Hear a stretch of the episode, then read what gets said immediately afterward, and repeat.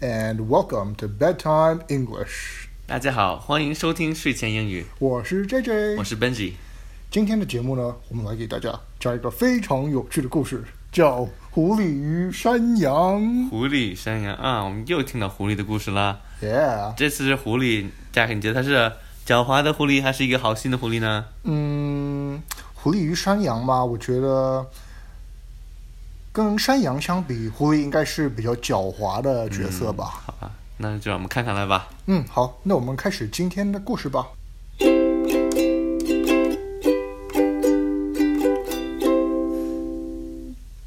One day, a fox accidentally fell into a well.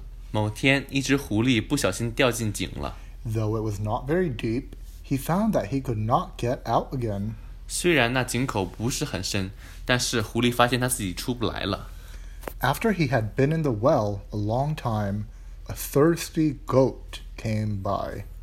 当狐狸被困在井里一段时间后，一只口渴的山羊正好路过， The goat thought the fox had gone down to drink, and so he asked if the water was good. 山羊还以为狐狸是自愿到井底喝水的，于是他问狐狸井水好喝不好喝。 The finest in the country, said the crafty fox. 好极了，狐狸，狡猾的狐狸回答 Jump in and try it. There's more than enough for both of us.：“ 跳进来尝尝看吧，井里的水够我们两个人喝的。 The thirsty goat immediately jumped in and began to drink. ”口渴的山羊想都没想，立刻掉进井里开始喝水。 The fox just as quickly jumped on the goat's back and leaped from the tip of the goat's horns out of the well.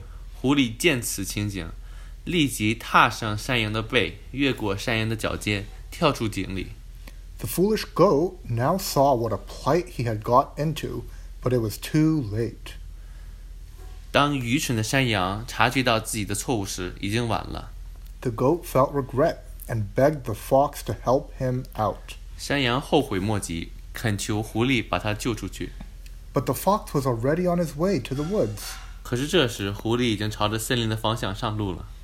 The fox said as he ran, You should have been more cautious before you jumped in. 狐狸对山羊说：“小心驶得万年船，你应该在跳进来之前小心一点啊。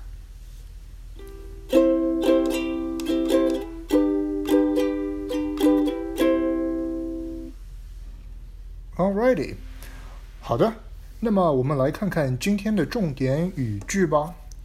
The first word we are going to learn today，我们今天要学的第一个单词是 well。” 水井， Well, 水井， do not fall into the well. 不要掉进水井了， Do not fall into the well. 不要掉进水井。 There is a dry well in our backyard. 我们的后院里有一颗枯井， There is a dry well in our backyard. 我们的后院里有一口枯井。我们学的第二个单词是 regret. 后悔， Regret. 后悔， I do not regret my decision. 我不后悔我的选择， I do not regret my decision. 我不后悔我的选择。 What is your biggest regret? 你最后悔什么事情？ What is your biggest regret? 你最后悔什么事情？我们今天要学的第三个单词呢是 already。已经， Already. 已经， I am already 10 years old. 我已经十岁了， I am already 10 years old. 我已经十岁了。 Are you back home already? 你已经回家了吗？ Are you back home already? 你已经回家了吗？我们今天学的第四个单词是 cautious. 小心的， Cautious. 小心的， Be cautious of the wet floor. 小心地滑， Be cautious of the wet floor. 小心地滑。 He is a cautious person. 他为人非常小心谨慎， He is a cautious person. 他为人非常小心谨慎。 The last word we're going to learn today，我们今天要学的最后一个单词是 foolish。愚蠢的， Foolish. 愚蠢的， I made a foolish mistake. 我犯了一个愚蠢的错误， I made a foolish mistake. 我犯了一个愚蠢的错误。 Some people are very foolish. 有些人非常愚蠢， Some people are very foolish. 有些人非常愚蠢。